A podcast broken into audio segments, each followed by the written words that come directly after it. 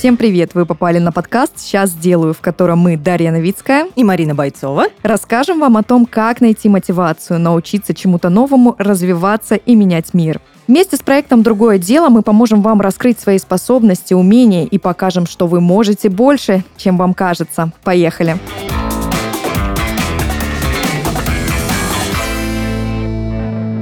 И сегодня в рамках подкаста мы поговорим о важной вещи финансовой грамотности. Что это такое, как она будет полезна подросткам и как накопить на полезные вещи. Об этом, обо всем в сегодняшнем выпуске. Ты умеешь копить деньги? Ох, у нас ситуативные взаимоотношения. Иногда да, иногда я могу просто вот как э, царь Кощей над златом чахнет, э, копить, э, ничего себе лишнего не позволять, и прям вот, ну, там, денежки мои денежки, периодически их проверять, как они там без меня, нормально ли у них дела обстоят. Вот, а, а иногда совсем нет. То есть можно сказать, что в этом плане я вот такой ветреный довольно человек. Я тебя понимаю. Я с детства вообще очень всегда любила откладывать деньги, и в целом до студенчества, до первого первых работ это длилось все хорошо. У меня всегда была подушка безопасности, не знаю, откуда во мне это знание да, родилось, но с годами это делать все сложнее. Ну, то есть точно 10% я всегда откладываю, да, по, по правилам финансовой грамотности, но с годами, когда повышается уровень жизни, немножечко уже тяжелее откладывать. Но будем сегодня учиться, как это делать грамотно. Именно, именно. Будем сегодня углубляться в этот вопрос. А ты вообще изучаешь финансовую грамотность? Э, или тоже ситуативно? Очень ситуативно. Ходила на один курс, но ты знаешь, мне это очень собрало, мне это очень понравилось. Я с тех пор фиксирую все свои доходы, расходы, стараюсь их планировать. А, иногда забиваю и не веду. Но вот прям какие-то правила оттуда взяла, и ты знаешь, вот эта сила маленьких привычек, которые потом внедряются во всю жизнь, это, правда, очень полезная история. Я тебя очень понимаю. И мне кажется, что иногда действительно люди как-то вот потихонечку изучают финансовую грамотность, иногда осознанно, целенаправленно, иногда ситуативно. И сегодня, давай же поговорим, познакомимся с нашим экспертом. У нас в гостях сегодня независимый инвестиционный советник Наталья Смирнова. Привет! Привет! Как настроение? Да, все отлично.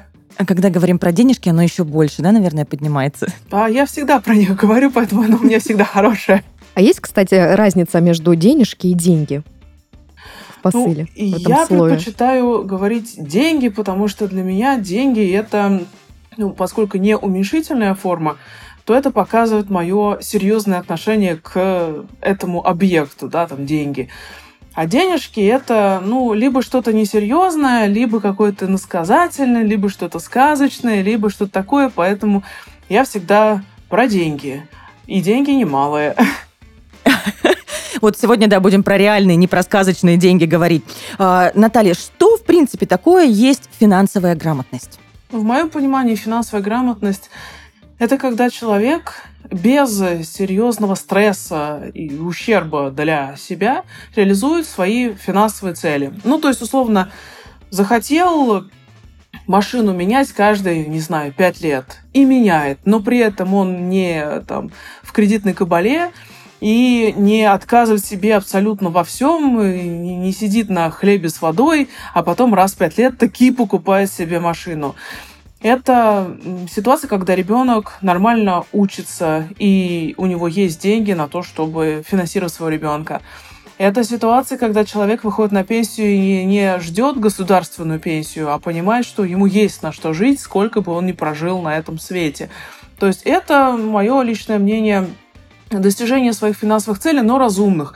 Не то, что хочется, модно, где-то вычитал или кто-то сказал, а то, что реально нужно конкретному человеку. Наверное, это звучит очень занудно, но это то, как я это себе представляю. А зачем вообще подростку нужно изучать финансовую грамотность? Как она ему поможет в будущем? Ты знаешь, э, я могу сказать, как бывший подросток, э, на что ориентировалась я по логике. Я понимаю, что это тоже звучит странно, но я действительно, когда подростком была, я так и думала. До, до сих пор так думаю. Если мы говорим про человека, у которого еще нет своей семьи, а это ну, классический подросток, то это означает, что у этого человека, первое, минимальные необходимые расходы. У него еще нет родителей, о которых надо заботиться. Родители еще, как правило, молоды и способны себя содержать сами. У этого подростка еще нет собственных детей, чтобы о них заботиться. Подросток еще не уходит в декрет и прочее. И, соответственно, у подростка еще вся жизнь впереди, поэтому он может себе позволить инвестировать достаточно рискованно, потому что, ну, условно, ну, хорошо, кризис будет, ну, сколько он длится? Год, два, три, ну, хорошо, 20. Но подросток это до 20, как правило, ну, может быть, там до 25, кто себя как ощущает. У меня есть, конечно, те, которые считают, видимо, себя подростками в 40 лет, но тем не менее. И, есть такие. Есть такие, да. И папа мой говорит, что первые 70 лет жизни мальчика самые сложные. Но, тем не менее, вот когда у подростка впереди вся жизнь, он может себе позволить ошибаться, учиться и инвестировать рискованно. И самое главное, чем больше человек до брака накопит, создаст капитал, тем, первое, меньше потом брать кредитов, второе, потом не надо ничего делить в случае развода, сори, прошкурная, но как бы жизнь такая, угу. все, все бывает. И тем спокойнее и вольготнее себя человек потом чувствует, потому что, ну, условно, одно дело денег нет, но вы держитесь, а другое дело есть деньги, и ты понимаешь, что, ну, в принципе, несколько месяцев, а может быть даже и лет, ты можешь прожить и ты можешь выбирать себе профессию, ты можешь учиться там, где ты хочешь, ты можешь получить дополнительное образование, тебе не нужно залезать в кредиты, ты не должен работать, потому что надо как-то все это выплачивать, ты можешь себе позволить гораздо больше. Поэтому чем больше денег, тем больше свободы. Все очень просто. Формула ясна. А что нужно подростку знать о финансовой грамотности? Есть ли вот какие-то ну, основы, азы? Ну, мое личное мнение, первое, это, конечно, математика на уровне школы, там, первых классов, что чтобы получилось э, хоть как-то финансово грамотно себя вести, доходы должны превышать расходы. Ну, чтобы банально было что откладывать и было из чего формировать заначку и так далее. Это первое. Второе – это умение планировать. Не в смысле, там, не знаю, сколько потратить завтра, а вообще свою жизнь. И системно на это дело смотреть. Вся проблема заключается в том, что я сейчас, когда я общаюсь в основном все-таки с взрослыми людьми, они не умеют планировать свою жизнь. У них хаос и каша в голове. И у меня есть знакомые, которые толком не могут ответить на вопрос, а где они себя видят через год, кем, чем, чем они будут заниматься и так далее.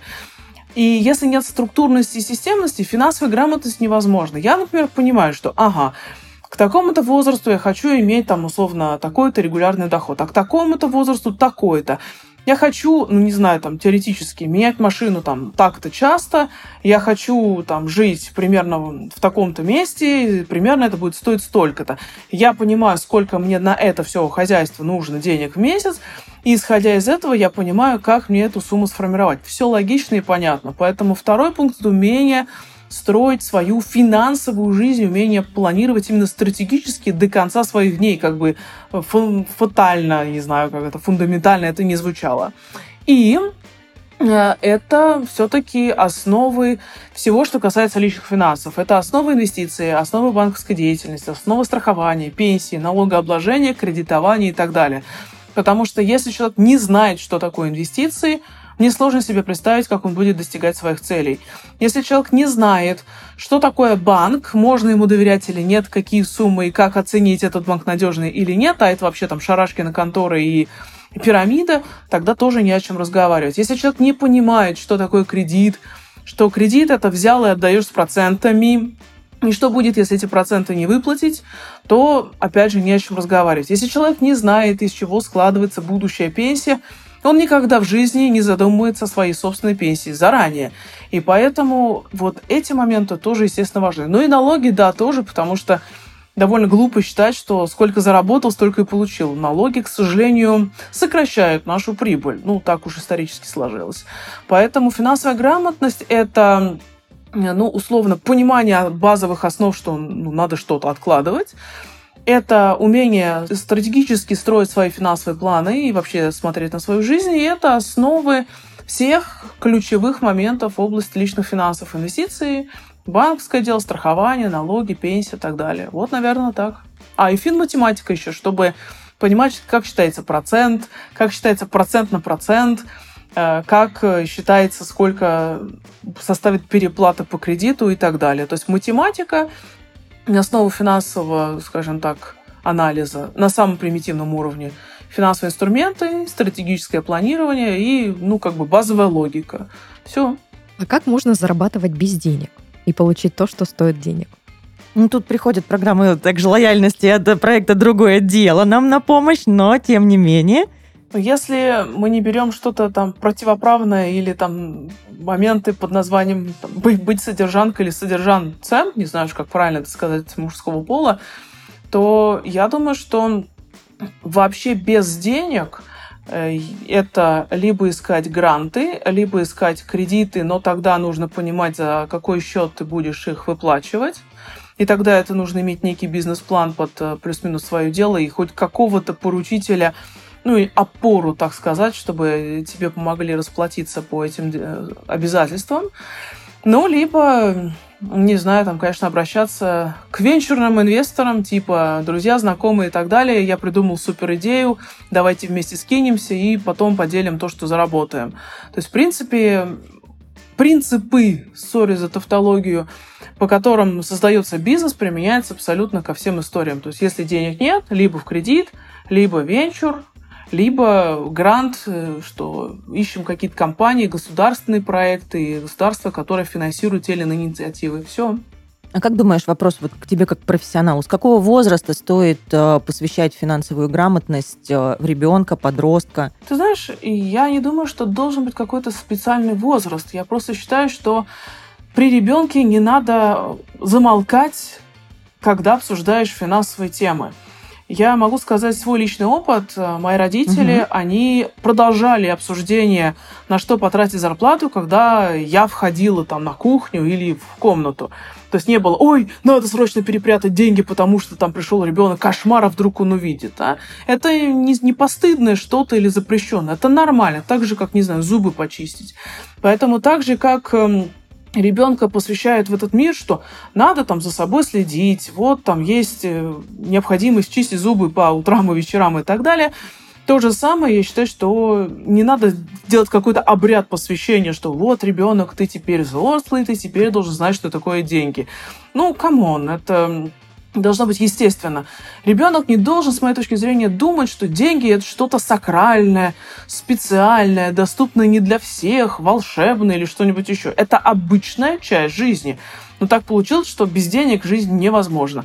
Поэтому если он увидит, что родители обсуждают финансовые вопросы нормально, обычно, что родители не боятся денег и денежных тем, то он будет это воспринимать как нормальную, обычную часть жизни и, и так далее. Важно только, что если ребенок задает вопросы, категорически нельзя на него там шикать и говорить, эй, это для взрослых, и ты все равно не поймешь и так далее. Надо просто объяснить, но так, чтобы ребенок понял и, ну, скажем так, постепенно его вовлекать в это. Например, когда я в свое время там спрашивала, «А чего папа так рано там типа уходит, мне мама говорила, он уходит на работу. Я говорю, а зачем? Заработать денег. А зачем? Ну, потому что вот это, вот это, вот это стоит денег, и если он это не заработает, то нам не на что будет жить. Он обменивает, как мне объяснила мама, свое время на то, чтобы получить деньги, на которые там, его семья, в частности, мы будем в состоянии жить. Я поняла, что деньги – это время. Потом я с папой обсуждала, а как можно минимальное время продать максимально дорого. На что папа мне... Какой крутой вопрос. Как технарь говорил, ну, значит, э, ты должна быть в состоянии сделать за малое количество времени что-то такое, что другим ну, будет стоить гораздо больше количество часов, ну, потому что ты знаешь что-то такое, чего другие не знают, им потребуется время это узнать. То есть ты должна быть очень умным человеком. И ты должна уметь что-то такое, что мало кто умеет. Думаю, угу, а что же это может быть? И это, соответственно, меня привлекло к тому, что я думала, угу, чем же таким надо заниматься, чтобы это было очень полезно, это было сложно, не все могли это делать, я на этом могла бы зарабатывать. И постепенно я начала подходить к анализу профессий. Мы вместе с папой сидели, и я ему говорила, папа, а вот там, если я буду врачом. Он говорит, ну, врачи, это был Советский Союз, врачи в Советском Союзе мало зарабатывают, поэтому там сразу думай про то, чтобы вариант уехать. Я говорю, так, понятно. Но это риски, потому что там надо переучиваться и так далее. Я говорю, а если, например, ну, не знаю, стать астрономом, изучать космос, космос это потенциал, на что он сказал, это точно не в этой жизни. На что я сказала, а если финансы? Он говорит, деньги нужны всегда. Если ты будешь финансистом, в любой стране, при любом строе ты найдешь себе место. Но ты должна в этих финансах разбираться блестяще. И таким образом ну, я и сформировала свою профессию. Поэтому ребенку категорически нельзя вот э, запрещать разговаривать о финансах или при нем замолкать. Это должно быть просто естественно, а не в виде каких-то уроков, боже упаси, не из-под палки, и ни в коем случае ничего, с моей точки зрения, сакрального. Это просто должно быть естественно, как просто, не знаю, разговор про э, природу, почему небо голубое там и так далее. В нашем подкасте есть рубрика «Другой вопрос, другой ответ», которая нам помогает узнать, насколько наши гости, участники подкаста, профи своего полезного или другого дела. Все просто. Мы будем задавать тебе вопросы, и тебе, Наталья, нужно будет э, выбрать из предложенных э, вариант ответа, который тебе кажется правильным. Угу. И так как ты профи в теме денег, инвестиций, вопросы, конечно, будут касаться финансовой грамотности. За каждый правильный ответ ты получишь баллы, и в конце мы решим, насколько ты крута в своем деле. Готово? Поехали? Хорошо. Первый вопрос очень сложный. Как называется резерв денег, который мы откладываем на случай непредвиденных обстоятельств? Финансовая подушка, финансовое одеяло или финансовый матрас? Наверное, у каждого что-то свое, но я знаю подушку. И это правильный ответ. 100 баллов твои. Финансовая подушка или подушка безопасности – это резерв денег для разных непредвиденных ситуаций. Вопрос номер два. Э, исторический такой. Сейчас уйдем в далекую историю. Какой специи расплачивались в древности? Паприка, черный перец или куркума? Хороший вопрос. Этого я не знаю. Ну, пусть будет перец, не знаю. И это правильный ответ. Уху! 200 Прям баллов. Вот, да, 200 баллов. В древности черный перец э, ценился настолько высоко, что использовался вместо денег и даже был приравнен к международной валюте. Ну, ничего себе, твердая валюта черного цвета. Третий вопрос. Какой ученый предложил делать монеты круглыми? Исаак Ньютон, Карл Линней или Алессандро Вольта? Хороший вопрос. Тут не знаю. Ну, не знаю, пускай будет Ньютон, остальных я не знаю просто. Это правильный ответ. Английский ученый Исаак Ньютон предложил делать монеты круглыми с насечками на краях. С тех пор монеты именно такие. Четвертый вопрос. Где впервые предложили использовать кредитные карты? В магазинах, в банках или в отелях? Это тоже хороший вопрос.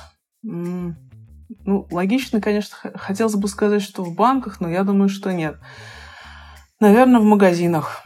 Могу ошибаться, не знаю. Итак, внимание, ответ.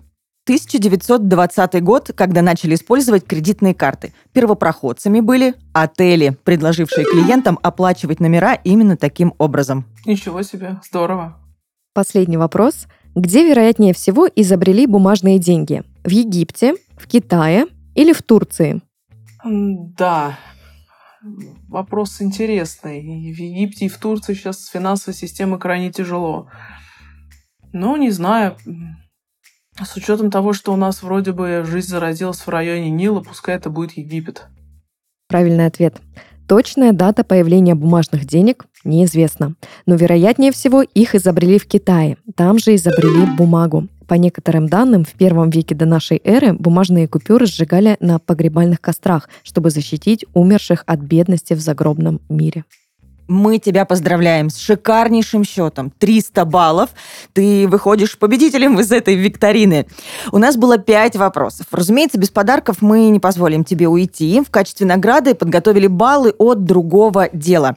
А, получить баллы очень просто. Команда другого дела передала нам QR-коды. Давай попробуем просканировать твой код, и гаджет автоматически отправит в приложение другого дела. Нужно будет всего лишь нажать «Применить», и баллы будут на счету. Накопленные баллы можно обменять на прикольные дополнительные бонусы в самом приложении.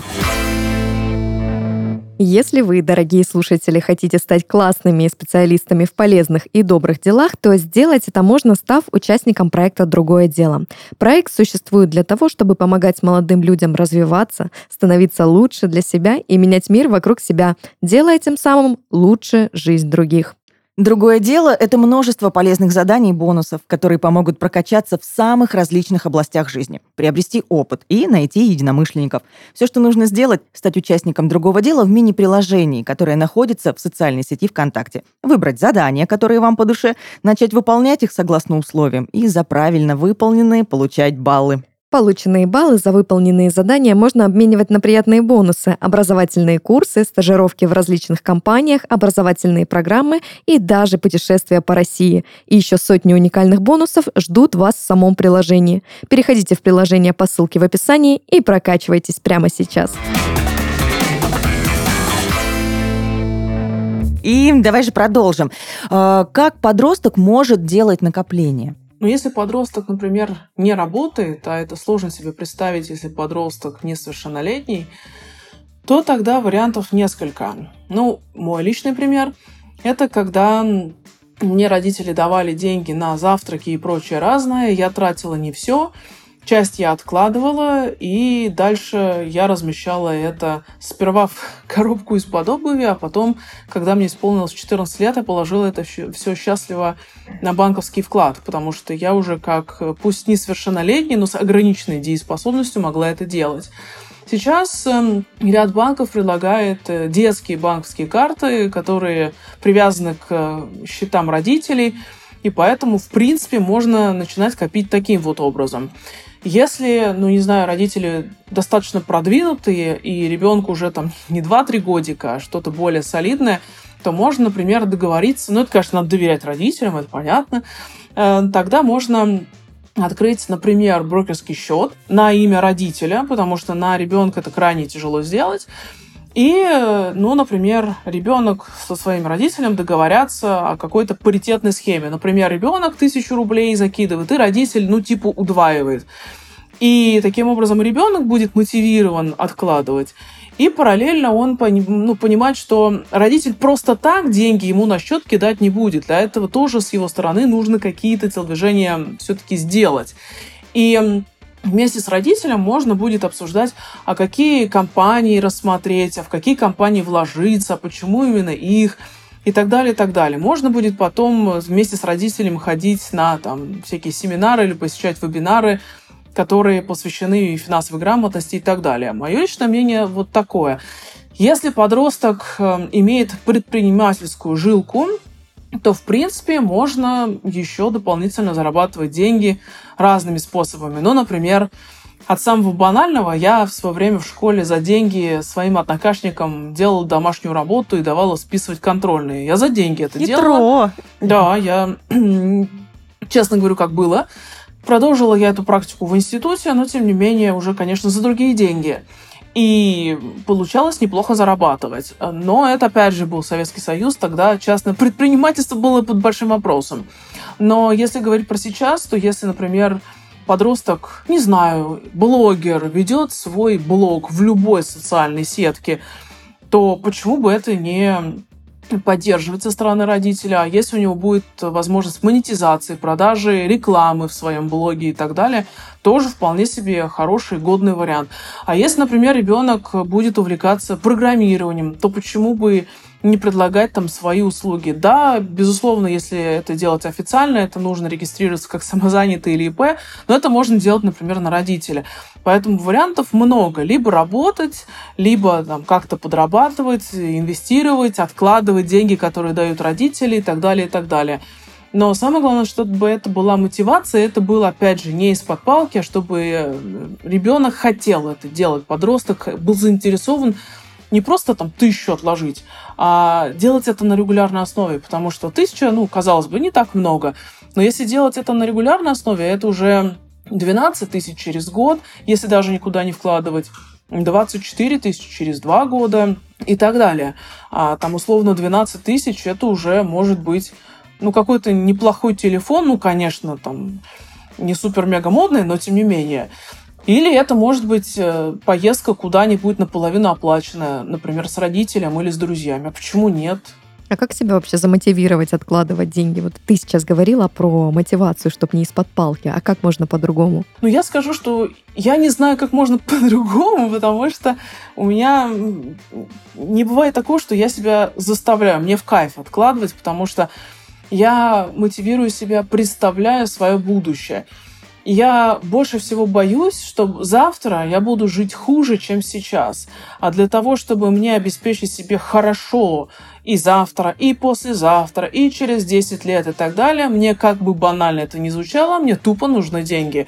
Поэтому я должна обеспечить, чтобы они у меня были.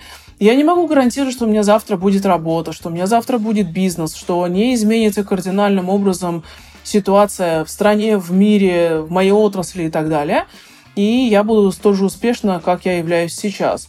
Поэтому, если есть сбережения, все будет хорошо. Если их нет, ну, значит, будет не так все весело и замечательно. Поэтому мотивация, я просто хочу, чтобы мне стабильно было хорошо, а не только сегодня. Хочу, чтобы мне стабильно было хорошо. Класс. Очень классно. Какие цели можно поставить при накоплении? Ну, самое главное, чтобы цель была четкая, понятная и возможная к оцифровке. То есть быть там счастливым и богатым, это, конечно, прекрасно, но это не цель. Это какая-то мечта. Поэтому цель должна быть ну, скажем, через определенное количество времени, то есть через год, угу. через пять, через десять и так далее. Это первое. Второе, она должна быть понятна в деньгах или деньгах, куда бы не поставить ударение. Ну, например, хочу через пять лет поступить в такой-то вуз, и там год обучения стоит, не знаю, миллион рублей. Я утрирую, с потолка взяла. Соответственно, мы имеем угу, 1 миллион рублей в сегодняшних деньгах через 5 лет понадобится и будет надобиться, соответственно, 4 года или там 6 лет, в зависимости от того, учиться бакалавра или магистратуру включается. И вот у нас уже есть цель по валюте, рубли, у нас есть цель по суммам, миллион, у нас есть цель по сроку 5 лет и далее каждый год. И дальше у нас должна быть цель по названием э, по уровню риска. Мы готовы рисковать, что мы накопим, но она может просесть, эта сумма, там, за год, за два, или угу. не готовы. И все, мы понимаем, угу, через пять лет нужен миллион, еще через год еще миллион, и так далее, так далее. Можем ли мы это накопить? А еще лучше, например, 4 миллиона прям сразу накопить эм, через 5 лет. Но мы понимаем, что если копить в очень консервативных инструментах с нулевым риском а банковский вклад, 4 миллиона накопить на бакалавра, да, через 5 лет это надо почти миллион ежегодно, ну, Unreal полный. Поэтому ну, чуть поменьше, естественно. Поэтому, соответственно, возникает вопрос. Либо мы разгоняемся по риску и инвестируем с высоким риском, но с возможностью там, иметь доходность выше, чем по вкладу, либо мы снижаем аппетиты, то есть не миллион в год, а поменьше, либо мы отодвигаем срок, если это позволительно, не все цели можно по срокам подвинуть. Либо, например, мы делаем какое-то альтернативное решение, серия «Пойду-ка я в колледж на два года, а пока это время буду там подкапливать и в колледже еще буду работать». То есть вот такие должны быть цели, они должны быть четкие с точки зрения оцифровки. И они должны быть эм, разумными. Разумно это что значит? Она должна действительно быть необходима, а не потому, что это модно, это Вася так захотел и так далее. Потому что мне За один компанию, раз... да, да. Эмоциональные цели такие, да, внезапные? Я хочу там миллион. А почему ты хочешь миллион, там, условно, долларов через 20 лет? А я прочитал в книжке, что это модно. Или а вот Вася тоже хочет. Или а вот я слышал где-то. Тебе это надо? Вот конкретно тебе лично это для чего-то надо и для чего. Если это вменяемая цель, ставим. Если это ОБС, одна бабка сказала, тогда, значит, соответственно, нет, мы это не рассматриваем. Все должно быть разумно. Деньги просто так на дороге не валяются, и все надо планировать. Как бы занудно, еще раз говорю, это не звучало. И вот так все цели. Срок, сумма, валюта, риск. Все рассчитываем. И смотрим альтернативные способы их достижения. Ну, например, Допустим, у нас э, есть подросток, и он думает, хочу учиться там-то, стоит это столько-то. И он понимает, что накопить в разумные сроки это не получается. Это не значит, что надо забить, это не значит, что нужно опустить руки, это означает, что нужно посмотреть альтернативные способы достижения. А может быть, доступен кредит. А может быть, есть гранты в этот институт, при определенных условиях он может их выполнить. А может быть, есть возможность учиться в какой-то школе, которая имеет э, какую-то аккредитацию в этом вузе, и туда можно будет потом легче поступить и так далее, и так далее. То есть надо тогда полностью проработать все способы достижения этой цели, а не просто тупо накопить. Здесь тоже нужно подходить, скажем так, довольно гибко. Креативно. Да. А какие существуют способы нестандартные для того, чтобы научиться финансовой грамотности, чтобы не заскучать при этом процессе? Возможно, есть какая-то геймификация. Можешь поделиться какими-то лайфхаками? Ну, чтобы это было весело. Чтобы азарт прям рождался. Вот тут, я понимаю, с одной стороны, конечно, хочется, чтобы было весело, азартно и так далее. С другой стороны, тут главное тоже не заиграться, чтобы не угу. потерять связь с реальностью. Потому что если, например, подросток будет думать, что деньги это весело, есть риски, что потом он скажет, нормально, минус 200 тысяч рублей за один день, фигня, зато весело. И заиграется, и не будет в состоянии там, оценивать свои реальные возможности. Поэтому я думаю, что можно просто придумывать, допустим, геймификацию в плане того, в каком интерфейсе, то есть как это будет выглядеть, вот это вот движение к своим финансовым целям. Одно дело там скучный Excel, скучные там циферки, и на этом все. Другое дело, это может быть э, ребенок, который найдет классные картинки в интернете к своим финансовым целям не просто там какой-то вуз и какой-то миллион, а, например, э, какая-то картинка крутого студента, не знаю, Цукерберга, хотя он, по-моему, там до конца не закончил, но тем не менее, или там Гарри Поттера, я уж не знаю кого, но картинка, которая бы вызывала прикольные эмоции, и напротив этой картинки человек может установить какую-то меру наполнения этой финансовой цели. То есть, ну, например, эм, какой-то барометр или там, не знаю, там что-нибудь еще, которое бы показывало, как он к этой цели приближается. И, соответственно, если цель не просто сделать суммы, а ее именно скажем так, оживить каким-то конкретным вот таким значком, картинкой и так далее, это будет уже не абстракция, это будет уже какие-то эмоции вызывать у подростка. Вот я реально это хочу. Можно, например, эм, э, поделиться, там, не знаю, с друзьями и устроить соревнование, кто быстрее накопит на ту или иную цель, и кто покажет больше прогресс, и придумать какой-нибудь приз. Такое тоже можно. Можно зарабатывать даже на том, пока ты достигаешь своей финансовой цели. Ну, например, организовать марафон среди своих друзей и собрать некий фонд, что победитель там получит столько-то, а проигравший там должен будет еще доплатить какой-нибудь штраф. И таким образом мотивировать к достижению целей. Понятно, что это вряд ли будет цель под названием «накопить на пенсию», потому что в 12 лет никто не будет этим заниматься. Но например, накопить на какие-то там, не знаю, скейтборд, э, ноутбук, там что-нибудь еще, это осязаемо по времени, и это не займет какие-то годы. Поэтому вот, пожалуйста, варианты. Это может быть конкурсы среди друзей, кто придумает самый креативный способ заработать, например. Это могут быть игры типа монополия, там, денежный поток и так далее, чтобы практиковать, как в реальной жизни действительно распоряжаться деньгами. Только можно со временем, например, заменять игровые деньги на реальные. Поэтому вариантов-то на самом деле очень много, вот правда. Можно установить приложение у себя на телефон и соответственно, там считать, на что деньги действительно расходуются и сколько откладывается, и также выбрать картинки там, тех или иных финансовых целей, и вот э, использовать и думать, и считать это некой там игрой, условно говоря. Такое тоже может быть.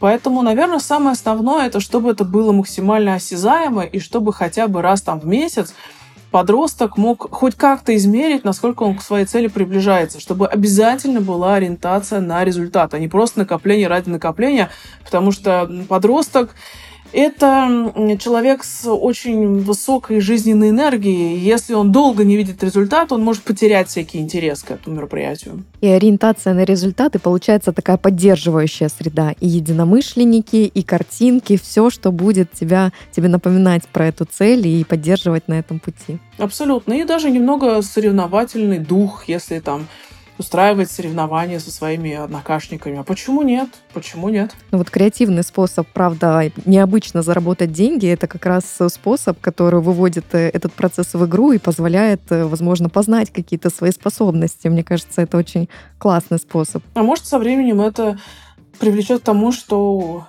из друзей будут какие-то будущие сооснователи какого-то бизнеса, и появится вторая какая-то глобальная социальная сеть или там второй какой-то там супер-мега, не знаю, там Амазон, Амазон, неважно что. Почему нет? И будут потом истории, да, как мы с ребятами в гараже, вот эти вот такие да, классические да, да, истории, да, да. с которых все начинается потом. Да. Хочется еще к одному вопросу вернуться чуть-чуть именно про риски. Да, вот мы несколько минут назад проговорили о том, э, условно накопить миллион для обучения. И можно пойти по более безопасному пути, да, там тихонечко э, ждать какие-нибудь дивиденды, а можно пойти по более рисковому пути. Вот у меня вопрос про эту точку. Как принять это решение? Э, можно ли этому научиться? Как это просчитать? Когда мы либо выбираем безопасный путь, ведь иногда же можно ну, тихонько сидеть, да, и в этом безопасном пути так и оставаться.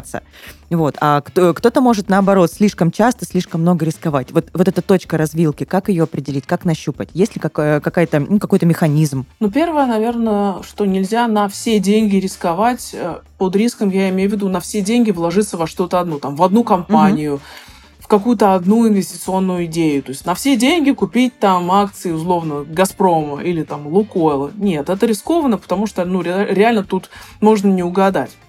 Но если, например, мы выбираем, либо мы сидим и деньги держим на вкладе в банке, либо мы эти деньги инвестируем в акции крупнейших компаний, российских, зарубежных и так далее. Тут, к сожалению, правильного ответа нет, потому что в периоды кризиса Конечно же, вклад будет спокойнее, он будет приносить деньги, а акции будут падать в цене.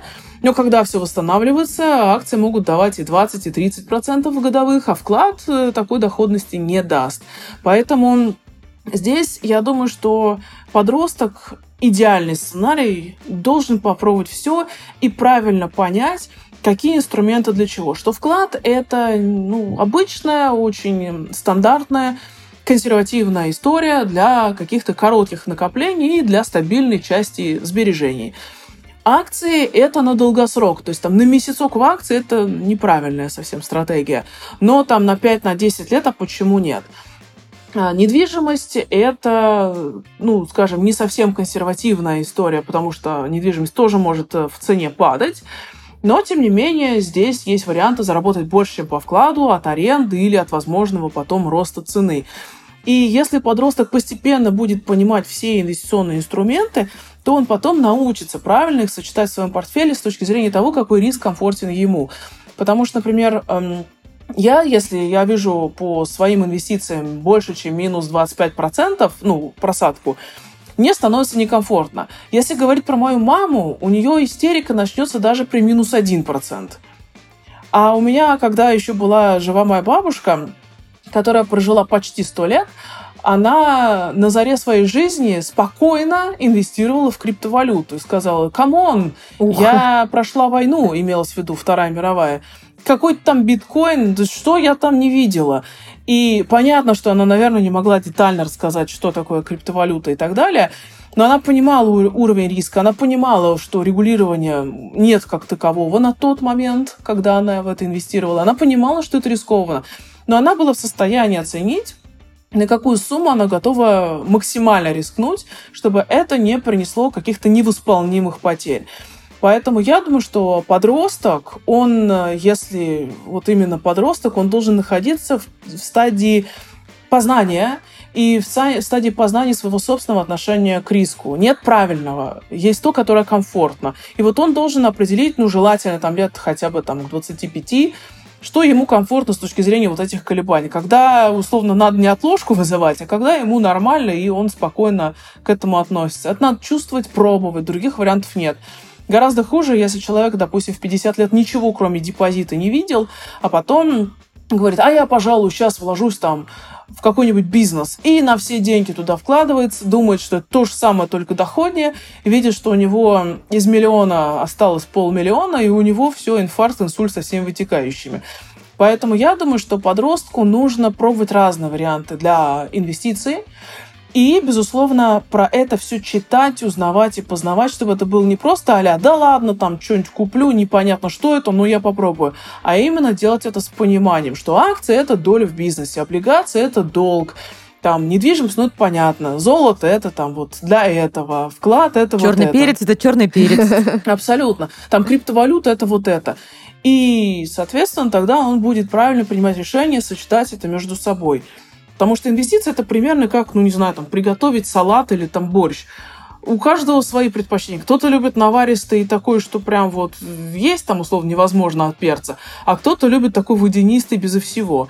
Здесь с инвестициями то же самое. У каждого свои вкусы. Вот надо пробовать иными способами вот эту точку, сколько можно там в каждый вариант инвестировать, не поймешь абсолютно. А вот к слову о рисках, как вообще можно себя защитить от эмоциональных трат, когда иногда мы заедаем да, едой, иногда закупаем какие-то эмоции, и вот э, как последствие такое не провалиться в финансовую яму? Как можно здесь себя поддерживать? Ну, конечно же, мы все с вами люди. И поэтому, если строго следовать плану, там, тратить не больше, чем тысячу рублей в день, я утрирую, и ни при каких условиях это не нарушать, есть риски, конечно, сорваться и сказать, да, пошло оно все горе, оно все синим пламенем, я там сейчас как все потрачу, зато мне будет в кайф, живем один день. Чтобы не было вот этих эмоциональных перегрузов, имеет смысл держать не просто заначку на черный день, но держать еще, скажем так, некую дополнительную заначку на вот эти на вот... серый. Да, эмоциональные мотивации, да, и мотивашки, как у меня их один знакомый называет, и он делает следующим образом, и мне вот это нравится. Он на каждый свой месяц имеет примерный план, сколько он должен отложить на все свои финансовые цели. Ну, допустим, там 15 тысяч рублей.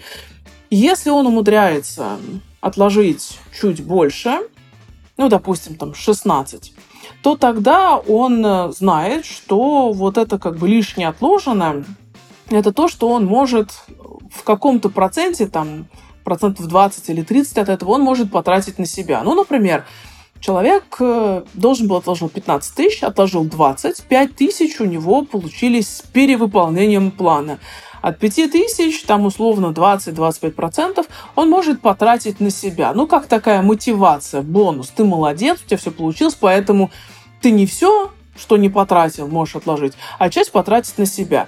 И тогда у него, с одной стороны, мотивация пытаться отложить больше, но в то же время он понимает, что какую-то часть он может потратить на себя благодарность за то, что он такой хороший, он может сам себя вознаградить. И у него такие бонусы предусмотрены ежемесячно, ежеквартально, ежегодно. Но это именно процент от того, что он сверх нормы, а, собственно, отправил на накопление. Это нормально математически сходится потому что здесь нет такого, что все, что он отложил, потом потратил. Наталья, мы приближаемся потихоньку к финалу сегодняшнего нашего подкаста. Может быть, тебе хочется сказать какие-то слова напутствия, пожелания, советов, рекомендаций для наших слушателей, и я думаю, в особенности для подростков, которые вот только-только вступают в эту э, серьезную взрослую жизнь и как сегодня неоднократно говорила, можно попробовать, да, можно рискнуть.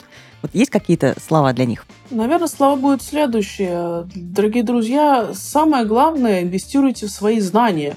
Вот это лучшие инвестиции, которые можно сделать в своей жизни. И эти инвестиции нужно делать до конца вашей жизни, потому что нет такой точки, когда можно было бы сказать, все, теперь я знаю достаточно. И уж поверьте, в отношении денег этих точек у вас в жизни точно совершенно не будет.